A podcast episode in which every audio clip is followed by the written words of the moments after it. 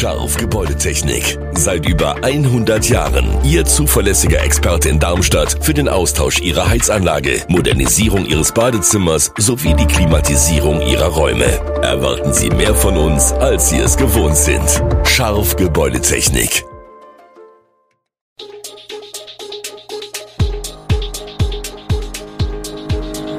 Gude, unser morgendliches News Update. Das Wichtigste aus Südhessen für Sie im Überblick. Guten Morgen aus Darmstadt an diesem 26. April. Weiter Ärger im Darmstädter Rathaus und eine Klage gegen den Kreis Darmstadt-Dieburg. Das und mehr gibt es heute für Sie im Podcast. Im Darmstädter Rathaus hält der Ärger an, die Neubesetzung von einem halben Dutzend Posten in der Verwaltung und bei der Stadtwirtschaft kurz vor dem Wechsel des Oberbürgermeisters sorgt weiter für Diskussionen. In einer Magistratssitzung am heutigen Mittwoch sollte über fünf Posten in den Aufsichtsräten der Stadtwirtschaft sowie über die Neubesetzung des Kulturreferenten entschieden werden SPD, FDP und Dachverband Kultur kritisieren, dass der frisch gewählte Oberbürgermeister Hanno Benz nicht in die Entscheidungen eingebunden sei und für die Opposition zu wenig Zeit gewesen sei, um sich zu positionieren. Die Entscheidung zum Kulturreferenten ist inzwischen vertagt. Gestern reagierte nun Darmstadts Koalition in einem gemeinsamen Statement auf die Kritik. Die CDU betont, dass das Vorgehen juristisch einwandfrei sei. Die Grünen sehen durch die Kritik die vertrauensvolle Zusammenarbeit bereits jetzt aufgekündigt. Tim Hus, Parteichef der SPD, zeigte gestern Abend dazu Unverständnis, seine Partei habe sich, bevor sie an die Öffentlichkeit gegangen ist, um Verständigung bemüht. Bei der internationalen Baumesse in München beklagte die Baubranche erneut lange Wartezeiten bei der Baugenehmigung. Das bremse auch den Wohnungsbau aus. In Darmstadt-Dieburg werden Baugenehmigungen vom Landkreis erteilt. Und der hat seit 2021 einen Rückgang im Regel- und Sonderbau von 15 Prozent zu verzeichnen, was die Anzahl der eingereichten Bauanträge angeht. Das muss nicht mit der Dauer der Bearbeitung der Bauanträge zu tun haben, ist aber kein gutes Zeichen angesichts der Tatsache, dass auch im Kreis Wohnraum fehlt. Wie lange es dauert, bis ein Bauantrag im Schnitt genehmigt ist, lasse sich nicht sagen, erklärt Kreissprecher Frank Horn F.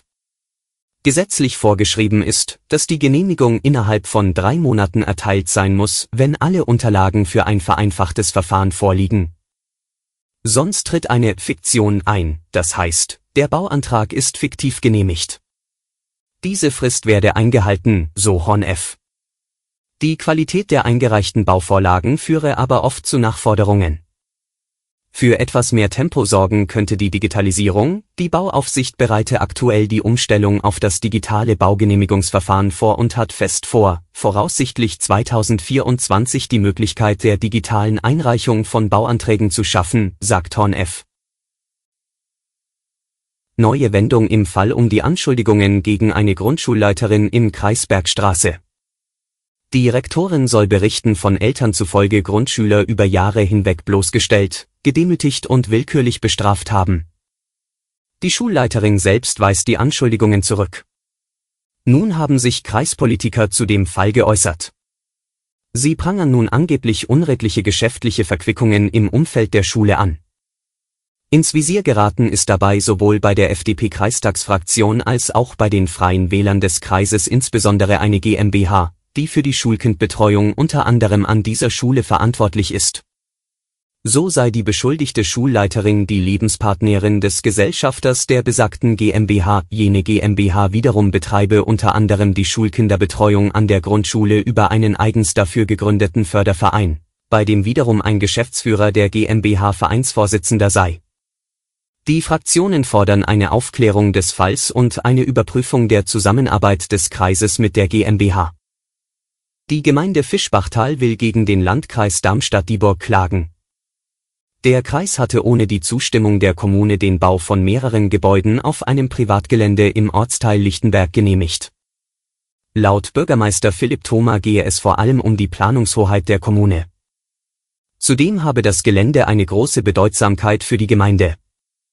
Das etwa 5600 Quadratmeter große Grundstück gehört den Eheleuten Bauer. Ein Baukonzept sieht vor, bis zu sieben einzelne Wohngebäude auf dem Gelände zu verteilen. Die Kommune bekräftigte ihre Ablehnung darüber gegenüber dem Landkreis. Dieser genehmigte mit einem Bauvorbescheid jedoch fünf Einfamilienhäuser sowie ein Funktionsgebäude.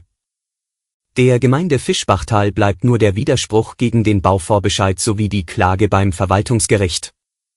Von 14 Gemeindevertretern sprachen sich neun für den Klageweg aus. Der Fall des früheren katholischen Pfarrers Edmund Dillinger aus dem Bistum Trier sorgt seit Tagen für Schlagzeilen. Es geht um jahrelangen sexuellen Missbrauch hunderter Jugendlicher. An die Öffentlichkeit kam der Fall erst durch Steffen Dillinger, den Neffen des verstorbenen Seelsorgers. Kaum zu glauben, aber wegen Verstoßes gegen Paragraph 184b im Strafgesetzbuch ermittelt die Staatsanwaltschaft jetzt gegen den Aufklärer Dillinger. Der Paragraph belegt den Besitz und die Verbreitung kinderpornografischen Materials mit einer Strafe von mindestens einem Jahr. Dillinger wollte den brisanten Fund dem Missbrauchsbeauftragten des Bistums übergeben. Doch der habe abgelehnt. Nach dem Wortlaut des Paragraphen 184b hat sich Dillinger möglicherweise strafbar gemacht. Er hätte das Material sofort beim Bundeskriminalamt abliefern müssen. Dass der Vorwurf der Verbreitung kinder- und jugendpornografischen Materials dennoch absurd ist, dürfte auch den Staatsanwälten klar sein. Dennoch sind diese verpflichtet, zu ermitteln. Bundesinnenministerin Nancy Faeser hat bereits eine Reform des Paragraphen angekündigt. Alle Infos zu diesen Themen und noch viel mehr finden Sie stets aktuell auf www.echo-online.de. Gute Südhessen ist eine Produktion der VRM von Allgemeiner Zeitung, Wiesbadener Kurier, Echo Online und Mittelhessen.de. Redaktion und Produktion die NewsmanagerInnen der VRM. Ihr erreicht uns per Mail an audio.vrm.de.